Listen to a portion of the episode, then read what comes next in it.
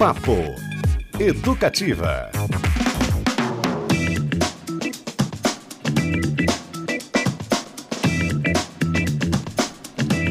Muito bem, galera. Beto Pacheco falando aqui. Você está no Papo Educativa. Você sabe, sempre de segunda a sexta-feira, meio-dia, ao vivo, com entrevistas e conversas incríveis, inesperadas, divertidas e às vezes até com zumbis aparecendo por aqui. Vocês viram ontem que loucura que foi. Cristiano Castilho não está conosco nesse momento porque ele foi participar de uma cabine de imprensa lá no Cine Passeio para assistir ao filme do Shyamalan, um novo filme desse cineasta que assim é 880, né? Pode dar tudo muito certo. ou não, mas ele estará de volta em breve. Fiquem tranquilos, acalmem seus corações. Cristiano Castilho só foi dar uma voltinha e logo estará por aqui. Mas quem está comigo é Fabrício Manaus aí, comandando as picapes, né? Manaus, sobe o som. Ó. ele Tobias de Santana, tudo bom, Tobias? Meu nobre Beto, graças a Deus, tudo em paz, tudo bem. É, ainda sobre o, o, os efeitos, você presenciou ontem Opa. também, né? Um, um, um, show bacana, vamos falar sobre vamos. isso depois, mas temos convidado importantíssimo. Aí. Muito legal. E também quem está aqui, Lucas, nosso querido estagiário Lucas Franco, que daqui a pouco vai comandar aqui também o nosso é, WhatsApp. Aliás, pessoal, temos promoções. Olha só. Olha só. Olha essa promoção. Primeiro eu quero anunciar aqui rapidinho é, a promoção no Instagram para o show de hoje à noite do, do Lobo, no Guairão, 8 horas. Quem ganhou foi a Daiane Padilha. Daiane Padilha do é, perfil Aquela Dai. E nós vamos entrar em contato com a Daiane por lá também para passar todas as informações certinho. Então está aqui dado o recado. Também outro recado importante, ah, já que eu falei de Edu Lobo, sabe quem que nós vamos conversar hoje, Tobias Santana, mais tarde? Quem? Edu Lobo. Opa. O próprio Edu Lobo. Mas vai ser às três horas, pessoal. Ao vivo vamos fazer uma entrada especial um papo educativo relâmpago especial às 3 horas da tarde, então fiquem ligadinhos aí durante o Chiclete com Banana. Ele vai estar ensaiando e a gente vai lá bater um papo com ele, vai ser muito bacana. E nós temos o seguinte: um ingresso, não é um par dessa vez, é um só, filho único, para o show dos Gilsons, aquele trio incrível dos netos e filho de Gilberto Gil, que se apresentou nessa sexta-feira no Guairão, no dia 3. Então, um ingresso, pessoal, para os Gilsons. E a pergunta é a seguinte, para o nosso concurso cultural. Manda mensagem aí no 33317516, nosso, nosso WhatsApp. Repetindo, 33317516 e diga qual dos três é o filho do Gilberto Gil, dos três Gilsons. Hã? Tem o João, tem o José e tem o Fran. Qual é o filho? Um deles é filho, dois são netos. Eu quero saber qual é o filho. Manda aí no 3331 756 e vamos seguir o barco então que no Papo Educativa hoje nós vamos falar sobre um filme que foi todo rodado, sabe aonde? No Boquera, no Boqueirão. E recentemente foi aclamado por público e crítica no Festival de Cannes. Que incrível isso. Estou falando, claro, do Coração de Neon, a história de um carro de mensagens e o sonho de um pai e filho de levarem esse negócio para os Estados Unidos. Só que as coisas não acontecem exatamente como previsto. Uh, o longa é 100% aqui da terrinha, com produção, elenco, locações em Curitiba e vai para os cinemas do Brasil. A previsão é em 9 de março. Vamos saber se essa previsão se, se mantém. Com quem? Com o diretor, roteirista e ator principal do filme, o Lucas Estevam Soares, que está na linha conosco. Olá, Lucas, tudo bom? Olá, tudo bem? E você? Maravilha, querido. Seja muito bem-vindo aqui para a gente bater um papo sobre esse filme que está ganhando o mundo, aliás, arrebatando festivais e público internacional abraçou a causa também, né, do filme. Abraçaram a nossa capivara. que maravilha. É, só para o pessoal, eu falei rapidamente, né? Mas é um, um, carro de mensagens, o coração de neon, e aí acontece uma tragédia e a, a coisa acaba é, se perdendo um pouco o rumo. Mas uma coisa que eu queria conversar contigo primeiro é que eu vi numa entrevista sua um comentário que você parte da ideia do carro, que é uma, uma questão visual que para você era importante fazer, contar uma história de um carro de mensagem, mas ele tem todo um visual super bacana e a partir daí você é, desenvolveu o roteiro. Foi isso mesmo? Sim, é, eu acho que é um pouco da minha estética mesmo, do que me agrada como cineasta, e sim, principalmente quando eu vou desenvolver algum roteiro, eu começo pensando em um elemento visual que me chama atenção, que me traz algum tipo de fascínio, e o carro de mensagem de amor sempre foi um elemento que me chamou muita atenção. E, principalmente pelas luzes, é, pela, enfim, pela criatividade de cada dono de carro de mensagem, cada um decora de um jeito, muito, muitos elementos coloridos, enfim, é, uma, é, um, é um elemento tipicamente brasileiro que sempre me chamou a atenção. E a história começa a partir desse elemento, né? No, no trailer, eu estava reparando também, ele é, ele tem uma, uma variação, você falou inclusive dessa questão do neon, que ele, ele, ele tem, digamos, uma personalidade, o carro ele acaba adquirindo uma personalidade que ele vai é, junto com, a, com, o desenrolar da história. É, ele é, é, assim, sem dar spoilers, mas o carro ele é, ele é um cenário, ele também é um dos personagens nesse sentido do filme, na questão da narrativa. Ah, o carro com certeza é um personagem, inclusive ele tem nome. Uhum. É o Bokelov. Maravilha. é o personagem principal do filme. Ele apelidou o Coração de Neon, né, que é o nome da empresa do pai e do filho. O carro se chama Bokelov, os amigos chamam de Bokelov e o pai odeia esse nome, né? Só que o filho sempre chama e todo mundo conhece no bairro o carro por Bokelov. Ele é um, ele é um personagem, sim, ele está presente em praticamente todas as cenas do filme ele acompanha os sentimentos do personagem, ele acompanha os sentimentos da, das cenas do filme. Então é um carro que as luzes trocam de cor, as luzes pifam, isso tudo ao longo da narrativa, né? Então é, o carro está sempre ali presente de alguma maneira. O Lucas, é, é o Tobias. É, o, o, filme ele traz a proximidade local a partir de gírias, de situações muito características aqui da capital, né? Aqui de Curitiba. Mas tem assim uma sensibilidade assim de uma história universal, né? Como é que você trabalhou essa união de forma coesa? Eu acho que a gente está vivendo um momento onde os brasileiros eles estão cada vez mais adeptos a consumirem os outros sotaques, né? Que são sotaques fora do, do, dos eixos, né, que são mais conhecidas as produções. E eu precisava encontrar um formato onde a regionalização conseguisse ultrapassar as fronteiras e as barreiras. Então, eu acredito que isso está presente no valor de produção. A gente tem a, o que é ser curitibano mesmo, né? Eu não fugi em nenhum momento, porque eu sou curitibano, então acredito que eu consigo representar isso bem, os atores todos curitibanos, a equipe toda curitibana a história acontecia no bairro que eu nasci, no bairro que eu passei a minha infância, adolescência.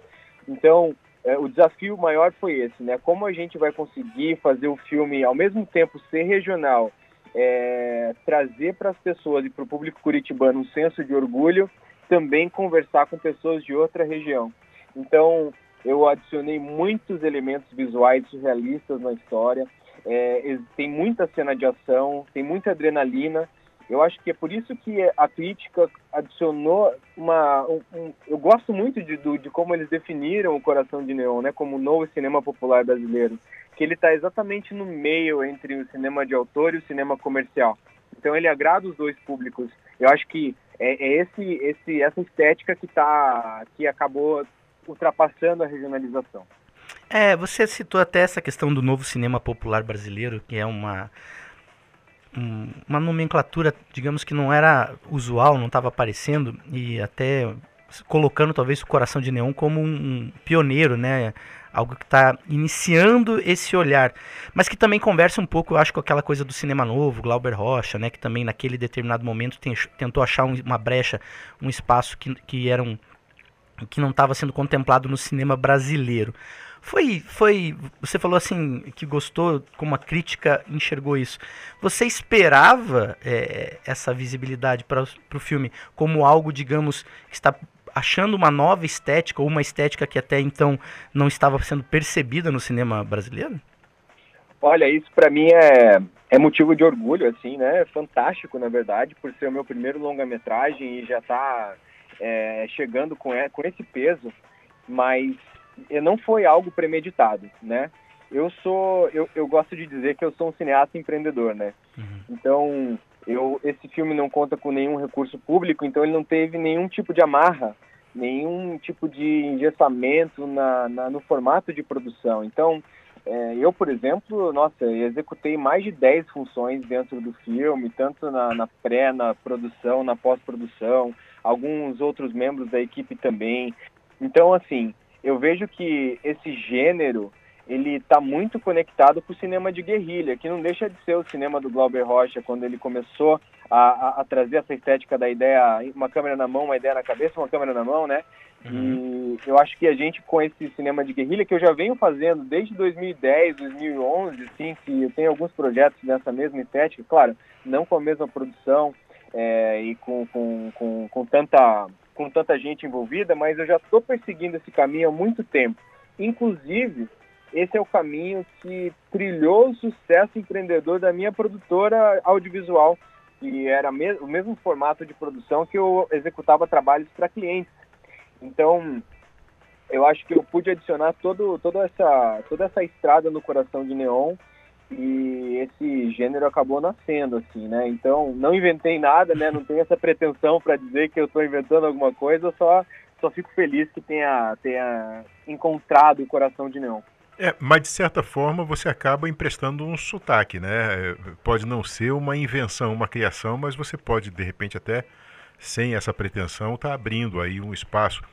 Porque tem essa questão do cinema novo, que ele é muito comentado, mas ele não era exatamente também assim um cinema povo, né? Assim, é, acessível a todos é, exigia uma certa compreensão, uma certa capacidade, talvez até um pouco de cultura, conhecimento e tal.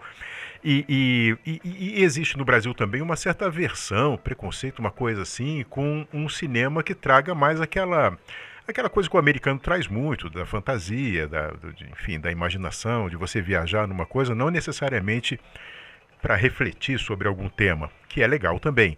A tua escola qual é, assim? O que, que você que te inspirou? Qual a sua é, é, do que, que você gosta e o que, que você acha assim que, que você gostaria de reproduzir é, que te de certa forma é, te inspira olha tem muitas coisas que me inspiram eu sou como eu fiz muito documentário eu tenho uma olha eu, eu sou, me conecto muito com histórias reais assim então esse, esse desafio, eu venho do teatro, né? Eu sou ator, comecei no teatro, é, é muito louco. Vou tentar, vou tentar conectar todas essas coisas que me inspiram, assim, para ver se faz sentido, uhum. né?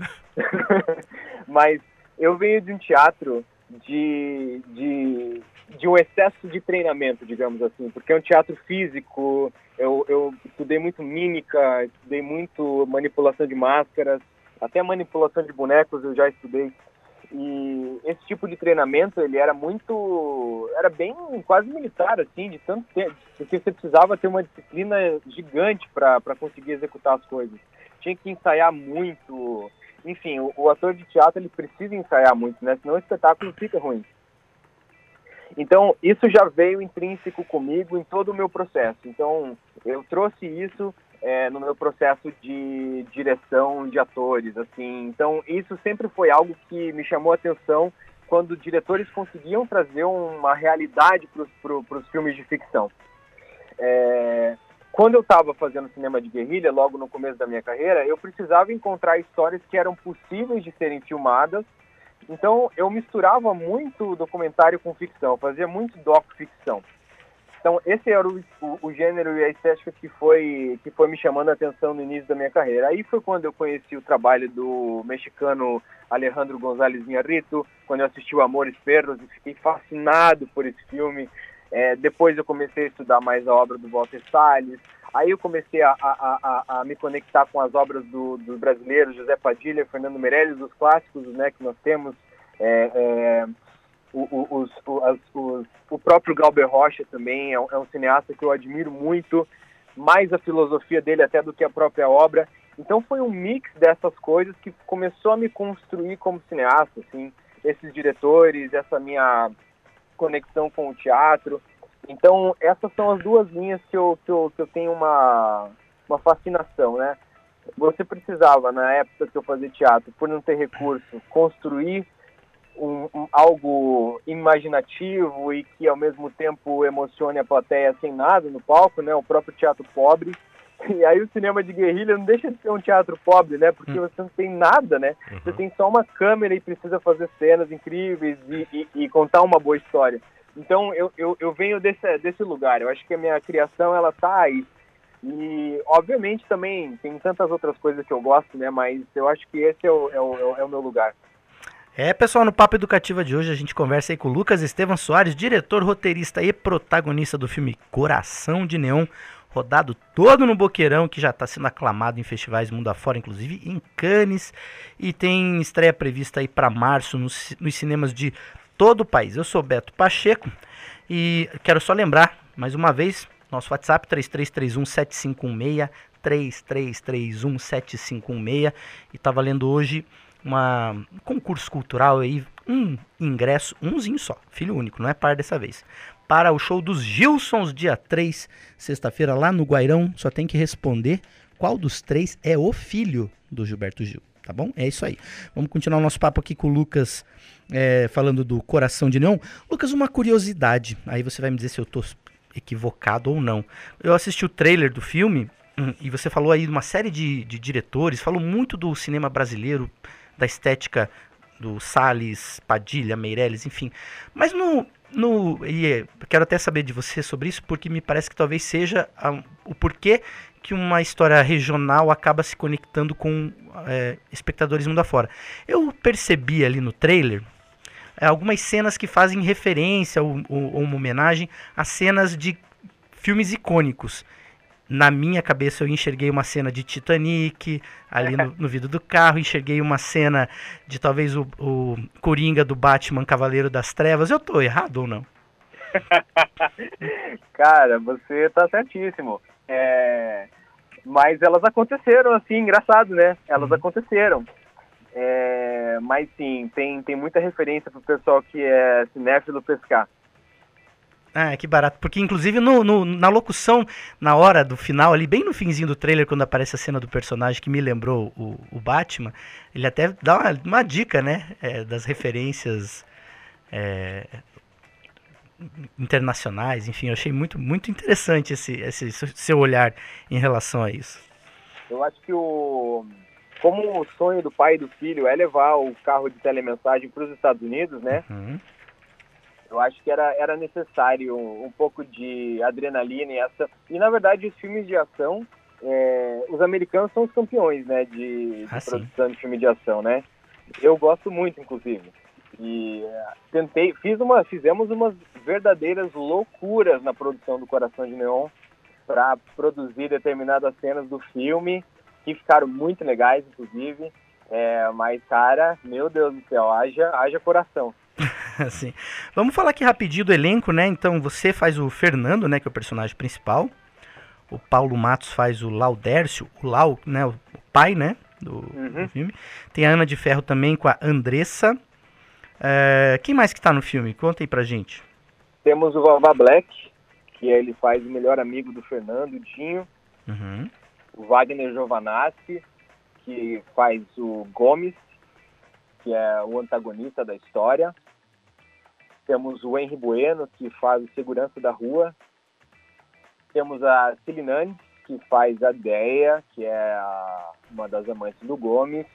E aí temos algumas participações, todos os atores de Curitiba. Temos o, o Luiz Baroto, temos o William Barbier, temos vários não atores também participando. E inclusive uma torcida de verdade, que é uma torcida de um time de várzea de futebol do Boqueirão, participa, dois é, integrantes da torcida, temos a, a, policiais de verdade do, da, da, da, da Corporação do Paraná também, é, policiais da, da Rocan e policiais da... É, como fala os policiais que não são da Rocan? É os, os policiais militares, né? Uhum, Eles participaram do filme e amigos meus também, cara, que, da, da, da, que moram no Boqueirão, teve a participação até do Luciano, que era um ex-morador de rua, e que bom que hoje ele conseguiu um lar, mas na época ele estava morando na rua ainda, ele participou do filme, fez umas cenas com a gente. Ele estava ali do lado de uma das, das, locações do filme, era, era onde ele dormia e tal. E aí, volta e meia, ele ficava indo ali conversar com a gente e tal. Cara, de repente, ele estava dentro do filme em algumas das cenas. Que demais. A gente conversa aqui, pessoal, com o Lucas Estevam Soares, diretor, roteirista, ator aí do Coração de Neon, filme todo rodado aqui no Boquera, que está ganhando o mundo. O Lucas Franco, agora o Lucas Franco, nosso querido estagiário aqui, o mais bonito do sul do mundo. Tem perguntas aí no WhatsApp pro, pro Lucas? Tem sim. É, Lucas, estão perguntando aqui é, se apesar dessas questões culturais que são abordadas no filme, assim, por exemplo, o carro de som, é, mesmo não sendo algo exclusivo da capital paranaense aqui, sendo algo meio que brasileiro em si, né, se o fato do filme ser ambientado em Curitiba tem alguma diferença para a questão narrativa e a questão visual do que se ele fosse ambientado em São Paulo, Rio de Janeiro ou qualquer outra capital brasileira, por exemplo? Você entende que tem uma diferença do fato de ser em Curitiba? Lembrando até que o Boqueirão já teve uma brincadeira aí meio separatista uma época, né? então, né? Queriam se separar. Boqueirão é meu país. É, então. você percebe alguma diferença, assim, se isso realmente funciona ou não tem diferença para você? Então, eu, na verdade, a, a, escolha de filmar no Boqueirão foi, é, foi, foi, foi muito feliz, assim, porque uhum. eu precisava explorar localidades que eram familiares a mim. Eu acho que é muito importante isso como cineasta, né? Principalmente uhum. é, cineasta de estreia. É, sempre, sempre sugere, né? E, e, e fica mais é especial quando você fala sobre coisas e lugares que você sabe, que você conhece, né? E você uhum. adiciona esses lugares na sua história. Mas fazia sentido para a história acontecer em Curitiba. É uhum. É óbvio que se você quiser é, filmar em algum lado mais periférico de São Paulo, ele vai ter algumas similaridades com o bairro do Boqueirão. Uhum. Mas é, o terminal é só do Boqueira, né? Não Sim. vai ter nenhum lugar é, parecido é, o, o, o, vermelhão é nosso, o tubo é nosso. Tem várias coisas que são presentes da cidade de Curitiba que eu queria deixar no filme que não conseguiria filmar em outro lugar, né? Uhum. Então, para essa história fazia sentido ser em Curitiba. Claro que uma cena ou outra a gente poderia adaptar e filmar em outro lugar e ninguém ia saber onde é que era. Sim. mas era melhor fazer tudo em Curitiba. Uma outra, uma outra questão que eu queria abordar contigo, a gente está indo para o final do nosso bate-papo, Lucas, mas é, eu li em algum lugar que seria a primeira produção brasileira com a tecnologia de som Dolby Atmos. É, é isso mesmo? É isso mesmo. É o primeiro filme brasileiro a ser finalizado com a tecnologia de som Dolby Atmos, que é uma tecnologia relativamente nova. Ela existe faz uns anos, mas é relativ relativamente nova. E é um, é um recurso geralmente utilizado por grandes estúdios americanos, porque ele, ele traz uma experiência muito imersiva para o filme, geralmente filmes de ação são os filmes que utilizam esse recurso. Como é muito complexo distribuir é, filme brasileiro e conseguir espaço no, no, no, nas salas pela grande competição né, que é, é, que o cinema, a indústria americana nos coloca, é, as salas Dolby Atmos elas são ainda pequenas, então não tem um grande número de salas Atmos no Brasil. Está expandindo, espero que expanda cada vez mais, mas então a gente fica competindo com grandes blockbusters então, é, é, é, fica complexo. Então, é por isso que, com certeza, ainda não teve nenhum filme brasileiro com a, com a tecnologia Dolby Atmos. Aí, o Coração de Neon apareceu e a oportunidade também apareceu, o privilégio e é, eu consegui o apoio da Dolby, graças ao diretor de som do filme, Gustavo Andrievski, que é um grande parceiro meu, um grande mentor para mim quando eu estava começando a minha carreira. Ele sempre foi um parceiro que sempre é, me ajudou e ele tinha, ele trabalha com Adobe. Ele é um dos poucos técnicos da América Latina que sabe finalizar cinema com a tecnologia Atmos. E aí ele propôs para Adobe o Coração de Neon porque a gente estava em pós-produção. Eles gostaram do projeto, apoiaram e somos os primeiros a, a, a, a, a conseguir ter essa tecnologia no nosso filme. Sensacional. Tobias, vai lá, última pergunta para a gente se despedir aqui do Lucas Estevam Soares e seguir o barco. Lucas, você está degustando aí esse momento de sucesso, de ótima é, é, recepção né, do teu trabalho e tal. Mas, como Cazuza dizia, o tempo não para. Você deve estar tá pensando já no que vem aí. O que vem aí que você possa adiantar para nós? Bom, eu acho que agora a concentração é total no lançamento do Coração de Neon, porque não sei se a gente chegou a conversar sobre na nossa conversa, mas durante é, a pandemia eu abri uma distribuidora. Não era meu objetivo distribuir o filme, uhum. é, nem muito menos ter uma distribuidora. Eu tinha, eu tinha, que ter inserido então empresário, mais uma série de nomenclaturas. Pois é, e aí eu abri, abri eu e a Raíssa, minha sócia, que também é minha esposa e produtora do filme, é, a gente abriu a distribuidora e nós mesmos estamos distribuindo o filme. É, a expectativa é que a gente é, dê largada em aproximadamente 120 salas é, pelo Brasil. Isso é um número muito expressivo para um filme independente. E então a gente está concentrado nesse lançamento.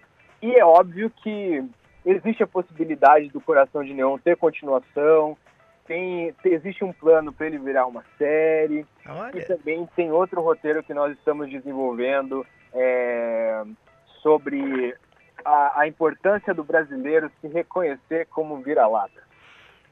Eu gostei, eu gostei. Que eu, demais. Eu comprava já, nem tá pronto, mas eu já comprava. tá, é, 9 de março, a data mesmo está confirmado? Está confirmado dia 9 de março. Dia 5 de março nós temos algumas pré-estreias. Uhum. É, no dia 28 do 2 a gente tem no Rio de Janeiro, no dia 2 em São Paulo, no dia 5 no Teatro Positivo em Curitiba. Inclusive eu quero convidar vocês da equipe para participarem da pré-estreia.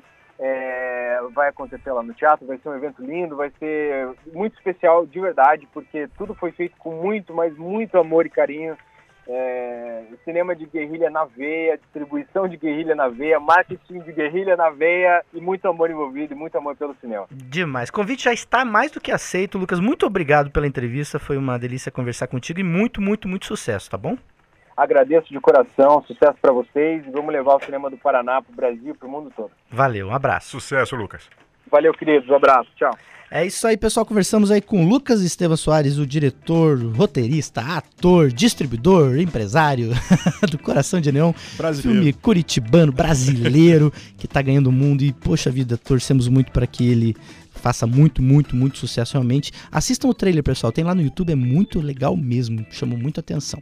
E agora vamos aí pro intervalinho, ouvindo o Edu Lobo Lero Lero, porque hoje à noite esse craque da música brasileira estará em Curitiba no Teatro Guaíra. Vamos lá.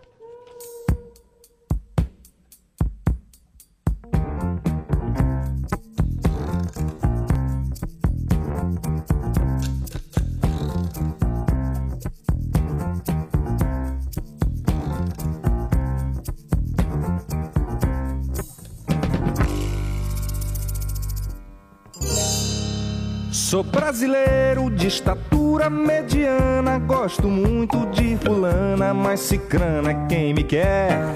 Sou brasileiro de estatura mediana, gosto muito de fulana, mas cicrana é quem me quer. Porque no amor quem perde quase sempre ganha, veja só que coisa estranha, saia dessa se puder. Não guardo mágoa, não blasfemo, não pondero, não tolero, lero, lero, pra ninguém. Não guardo mágoa, não blasfemo, não pondero, não tolero, lero, lero, devo nada pra ninguém. Sou descansado, minha vida eu levo a muque do batente pro batuque, faço como me convém. Eu sou poeta e não nego a minha raça. Faço versos por pirraça e também por precisão. De pé quebrado, verso branco, rima rica, negaceio, dou a dica, tenho a minha solução. Brasileiro, tatu-pé, pataturana, bom de bola, ruim de grana, tabuada, sei de cor.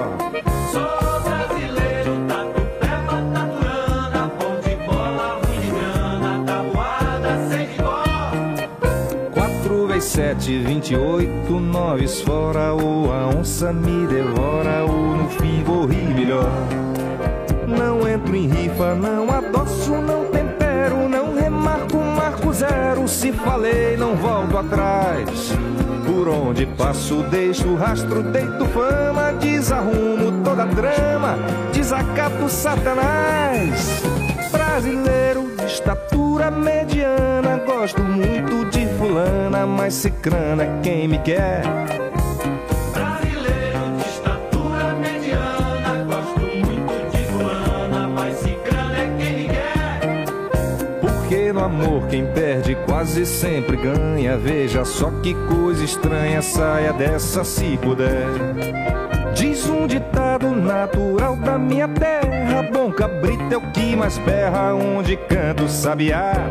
Diz ditado natural da minha terra, bom cabrito é o que mais berra, onde canta o sabiá.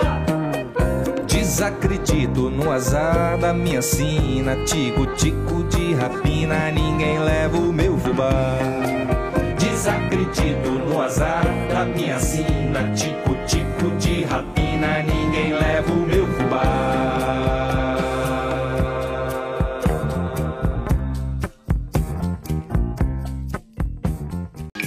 Papo Educativa. Muito bem, galera. Eu sou Beto Pacheco. Você está no Papo Educativa, aqui no intervalo, rolando papo de Tinder hoje. Vocês estão tudo doidos. Coração de neon, né? É, Daí- o coração de daí coração de neon, daí mexe com tudo, né? Segue comigo o Lucas Franco, Tobias de Santana. Conversamos aí no primeiro bloco com o diretor do Coração de Neon, filme curitibano brasileiro, que vai estrear em março em 120 salas nos cinemas do Brasil. Ganhou prêmio em Houston, ganhou prêmio em Moscou, ganhou prêmio também, foi aclamado e aplaudido em Cannes. Puxa vida, muito legal.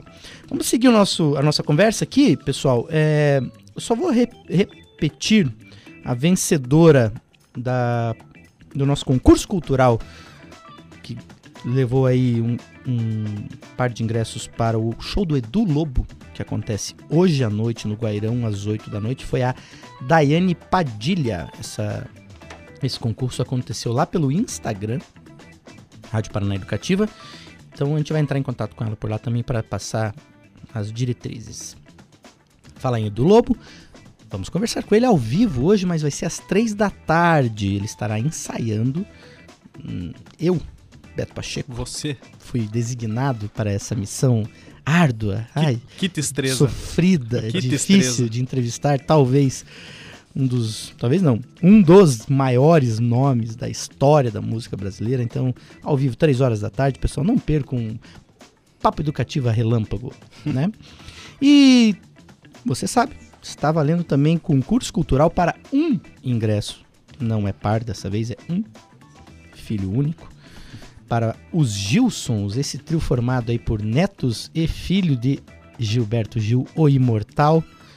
Show que acontece sexta-feira, dia 3, lá no Guairão também, 8 da noite. E para você concorrer, você tem que responder qual dos três é o filho do Gilberto Gil. Vou dar uma, dis- uma dica. Uma disca. Uma dica. É o baterista. O baterista. Tá mais fácil. Cara, não- o baterista. tá muito fácil. Aproveitar bom? esse gancho e só é, ler uma mensagem aqui da nossa ouvinte Elizabeth. Ela participou do concurso já e ela mandou uma ameaça pra gente aqui. Ah, é? Ela falou assim: a rádio mais brasileira não irá aguentar as várias queixas se eu não ganhar esse concurso.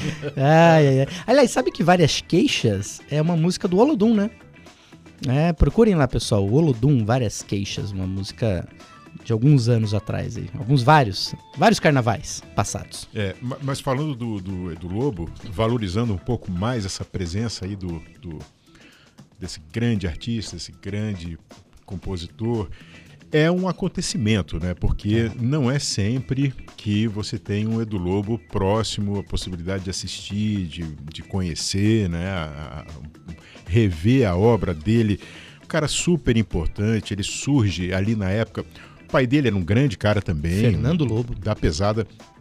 É, é, ele surge ali naquela época dos festivais, que foi uma fase muito importante, riquíssima da música brasileira, né? Ali surgiram, nossa, né? juntando os festivais com o fenômeno da bossa nova, com o João Gilberto e tal, foi um, um start assim fantástico, uma arrancada fenomenal.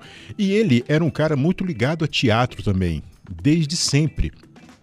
Ele naquela época ele, ele se juntou com ninguém menos do que Gianfrancesco Guarnieri, né, que era um grande cara, um grande ator e, e que produziu, nossa, uma infinidade de trabalhos interessantes. E o, o Edu Lobo estava colado ali, enquanto Chico Buarque também fazia a mesma coisa porque uhum. tinha esse namoro da música com o teatro, né? Da, de você fazer, compor músicas para essas peças, para teatros.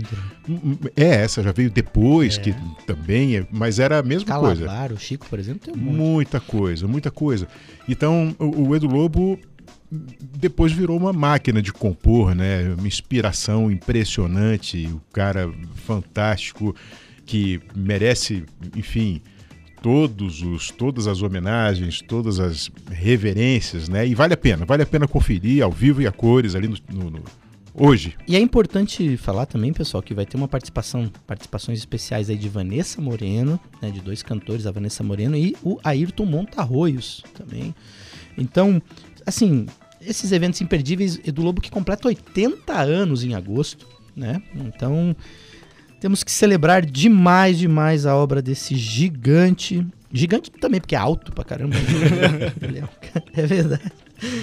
E falando em música, Tobias, ontem tivemos a alegria de presenciar aqui. É, o show do Edu Lobo está dentro da oficina de música de Curitiba, da 40 oficina de música de Curitiba, talvez o evento mais importante em se tratando de não só de shows, mas de ensino, né, de encontros é, do Brasil eu acredito. São tantas, tantas coisas acontecendo, cursos, enfim.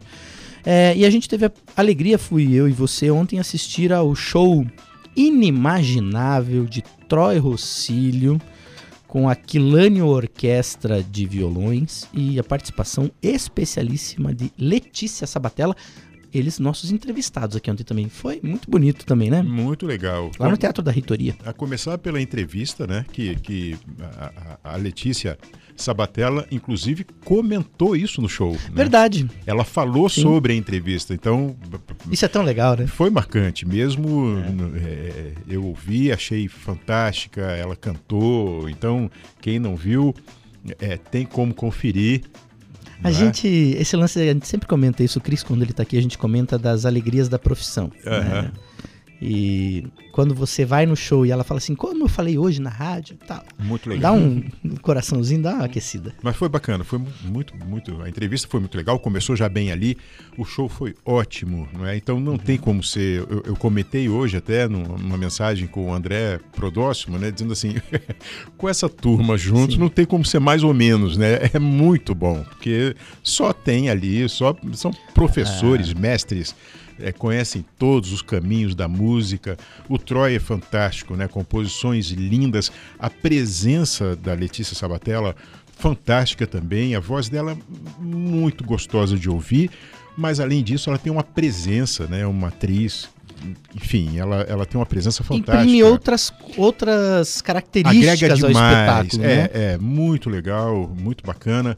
É, é, eu fiquei super satisfeito. A gente sente que o, foi curto, né? A gente quer, quer mais, dava para ficar o dobro do tempo ali ouvindo, né? Mas enfim, acho que é legal assim também, porque fica aquela coisa, vontade de você ver mais, de ouvir mais, isso é bom. E, e, mas gostei muito a presença também do Leprevô, nosso nobre, né, uhum. que estava presente lá e também foi estava muito presente também no palco, né? Porque várias músicas que foram cantadas, executadas, é, é, são de autoria também do dele. Leprevô. Então, e, então foi bem bacana. É, isso é uma característica muito legal, assim, interessante do Troy. O Troy ele, ele trabalha muito a parte da música e, e faz parceria com letristas hum, na maioria das vezes, ele até comentou isso durante o show. Foi. E é, você falou do André Prodóximo, é bom a gente falar quem eram os cinco violões. O próprio Troy, né? O André Prodóximo, uh, o Lucas Melo, o Vinícius Chamorro. Cara, quem frequenta aí a noite curitibana conhece esses nomes, né? De quem escuta a Rádio Educativa também. Também. E arranjos, né? E regência aí desse, dessa orquestra, desse grupo de violões do Fabiano Silveira, o Tizil, também Pessoal aí que nos últimos 30 anos foi na Oca, no Empório São Francisco, assistiu muito show do Tizil junto com o Trio Quintina, Gustavo e Gabriel Schwartz.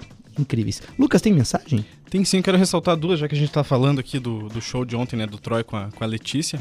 O nosso ouvinte Tom, que foi um dos contemplados ontem com a nossa promoção Relâmpago, Olha só. ele mandou uma mensagem pra gente e falou assim: Piazada, vocês são do Carvalho.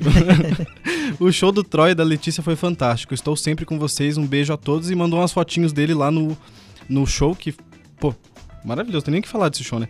E a Maura Cristina também, que foi uma das. Uma, a outra contemplada na promoção Relâmpago, também tá agradecendo a gente que ela adorou o show e tá mandando mil obrigados e um emoji de girafa, inclusive. Que. Olha só, é, seguindo nessas dicas aí musicais, sabe quem também virá para Curitiba, Tobias Santana? Quem? Quem? Que também completa 80 anos Quem? e que também é um gigante? Paulinho da Viola. Oxi.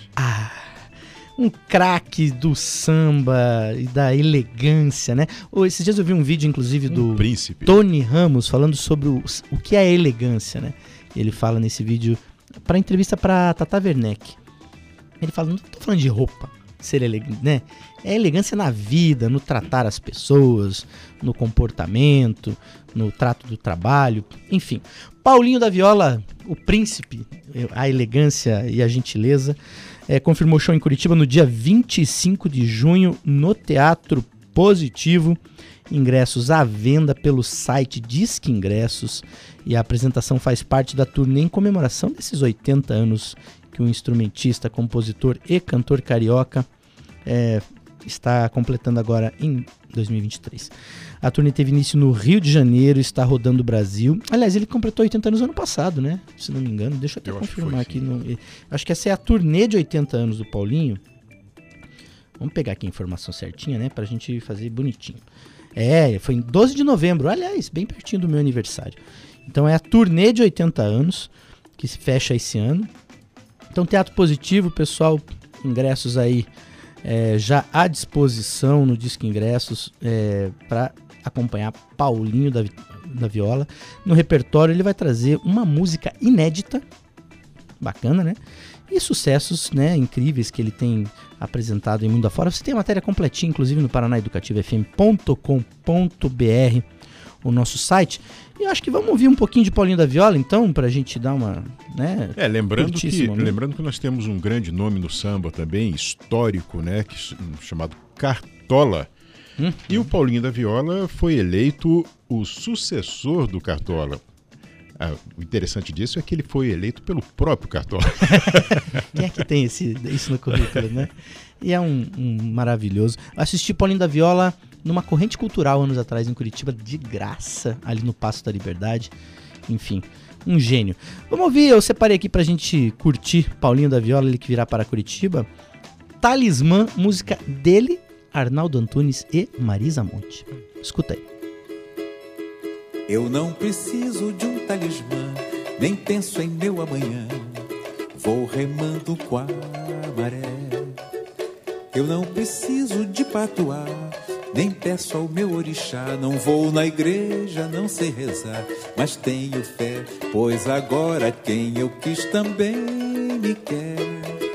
Eu não preciso de um talismã, penso em meu amanhã. Tô remando com a maré. Eu não preciso de patuar, nem peço ao meu orixá. Não vou na igreja, não sei rezar, mas tenho fé, pois agora quem eu quis também me quer. Por muito tempo eu batalhei o seu amor, porém você me desarmava e só me dava o seu desdém. Quando me olhava, parecia nem me ver, eu era ninguém. Mas hoje em dia eu posso dizer: meu amuleto é meu bem. Eu não preciso de um talismã, nem penso em meu amanhã. Tô remando com a maré. Eu não preciso de patuar, nem peço ao meu orixá. Não vou na igreja, não sei rezar, mas tenho fé, pois agora quem eu me quer. Por muito tempo eu batalhei o seu amor, porém você me desarmava e só me dava o seu desdém. Quando me olhava, parecia nem me ver, eu era ninguém. Mas hoje em dia eu posso dizer: meu amuleto é meu bem. Eu não preciso de um talismã,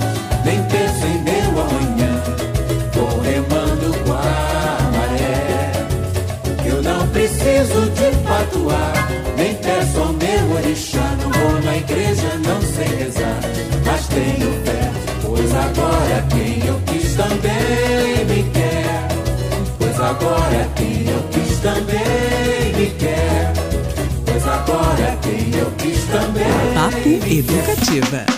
Pois agora quem eu quis também me quer. É, Paulinho da Viola. Ai, que incrível É com bom talismã. demais, Bom, bom demais. Música dele, Arnaldo Antunes e Marisa Monte. A gente até tava brincando aqui, né? Tocamos Edu Lobo antes com Lero Lero, que ele fala que ele quer fulana, mas é cicrana quem ele quer. Aqui, Paulinho da Viola já resolveu a parada. Quem ele quis, também ele quer. Também quer. Então foi Segue um talismã desse. tudo, tudo, tudo resolvido pra- na vida com Paulinho da Viola. E ele que vem para Curitiba, pessoal, dia 25 de junho, no Teatro Positivo. Matéria completinha, você encontra, sabe aonde? Aonde, Lucas? Você No sabe? nosso site. Ah. Rádio Paraná Educativa. Negativo, Paraná Educativa ParanaEducativafM.com.br. que é da nossa rádio. Da Rádio Paraná Educativa. Vamos lá, mais uma informação aqui bacana que está, inclusive, matéria mais do que completa no paranaeducativafm.com.br. É, porque o evento de cinema mais importante da capital paranaense e um dos mais legais do país confirmou as datas para 2023. É, entre 14 e 22 de junho, a cidade vai receber a 12ª edição do Olhar de Cinema, Festival Internacional de Curitiba. Vai ter formato híbrido, com sessões presenciais e online, e vai exibir longas e curtas metragens inéditos no Brasil. Como parte da agenda do festival, o Olhar de Cinema está com inscrições abertas para filmes de todos os formatos e gêneros. Mais informações, já falei, no paranaeducativafm.com.br. E esse é um, um festival muito legal também que movimenta a cidade. Tem apresentações em vários lugares, ele sempre tem uma, uma curadoria especial, buscando alguns temas contemporâneos, filmes que se conversem.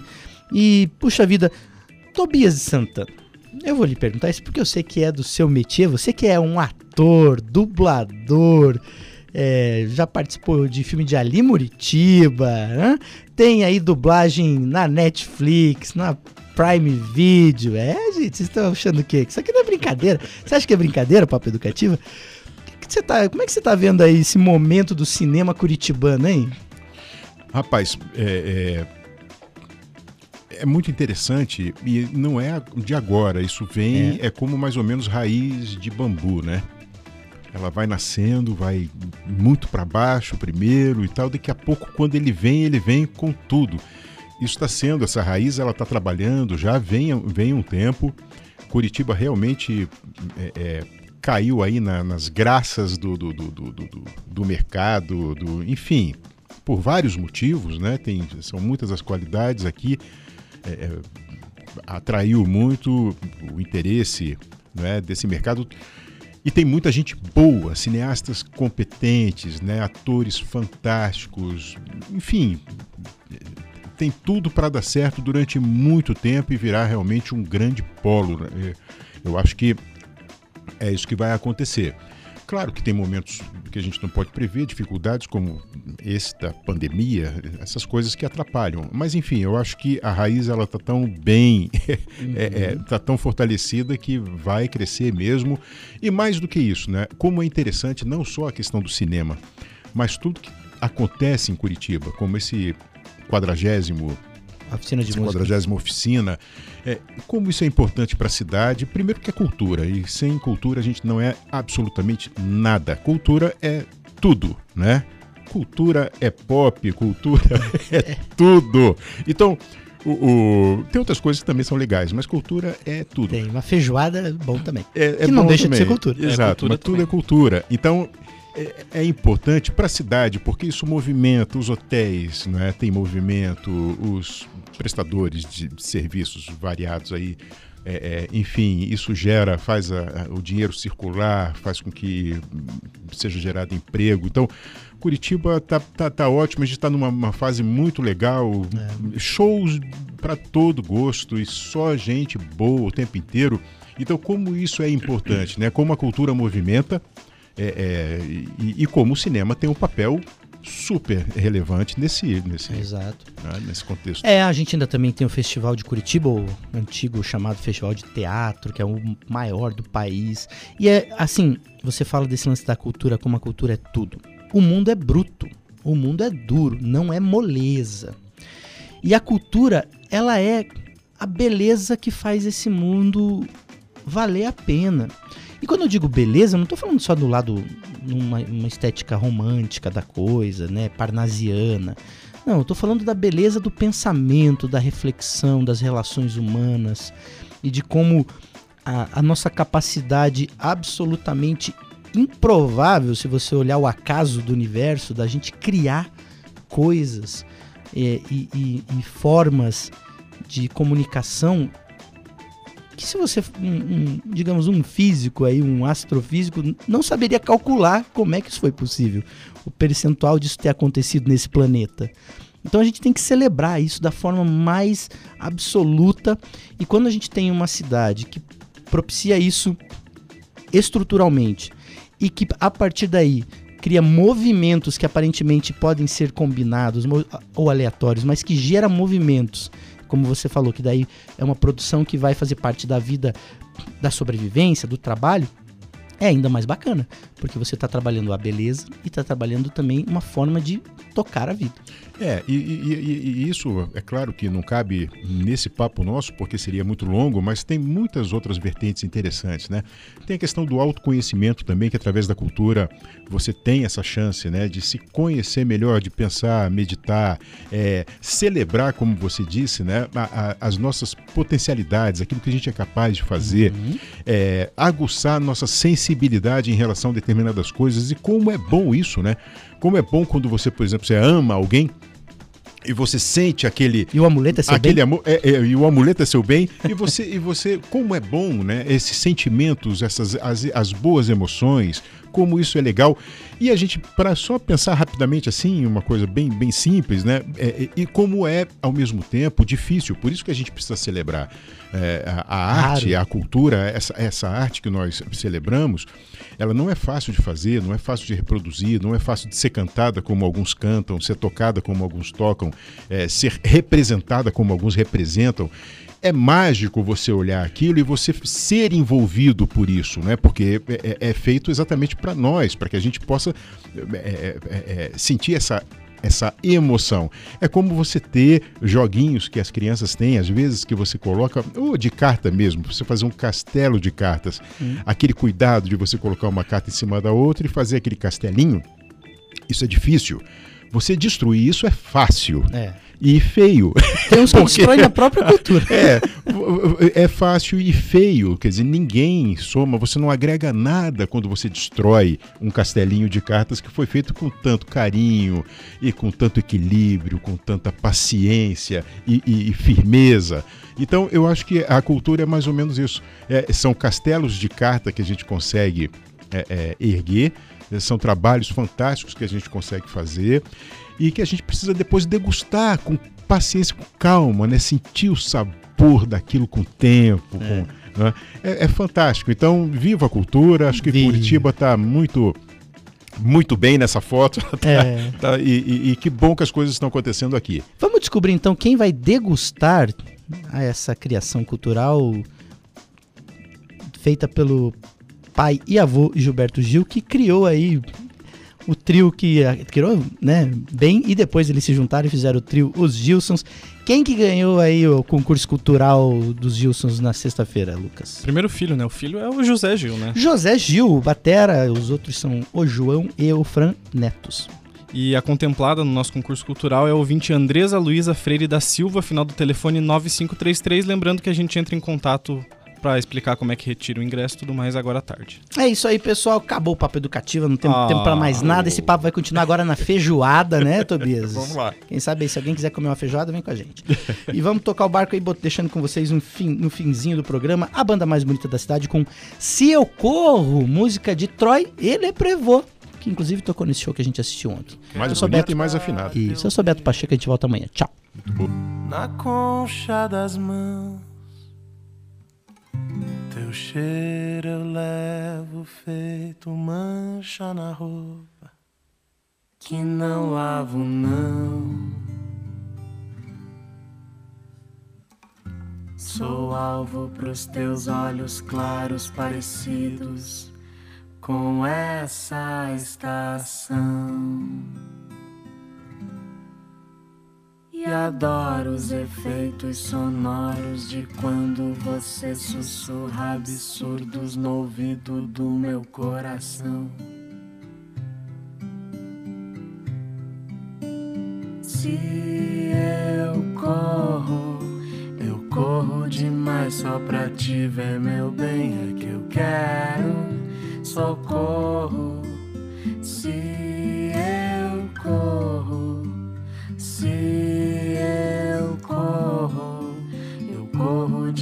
só pra te ver, meu bem. É que eu quero socorro. Se eu corro. Eu quero guardar teu beijo na concha das mãos. Teu cheiro eu levo feito mancha na roupa que não lavo não. Sou alvo pros teus olhos claros parecidos com essa estação. E adoro os efeitos sonoros de quando você sussurra absurdos no ouvido do meu coração.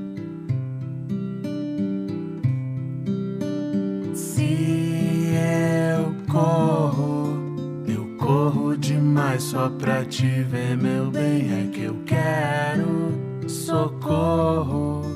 Se eu corro, se eu corro, eu corro demais só pra te ver, meu bem. É que eu quero socorro.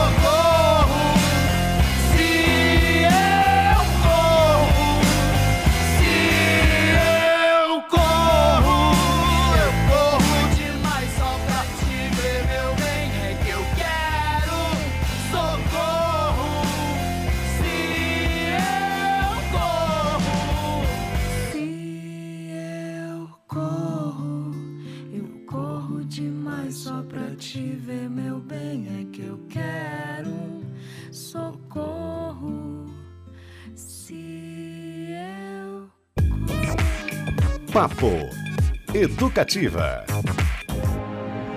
É hora da notícia. Informação educativa. A Guarda Municipal de Curitiba começou a atuar hoje no policiamento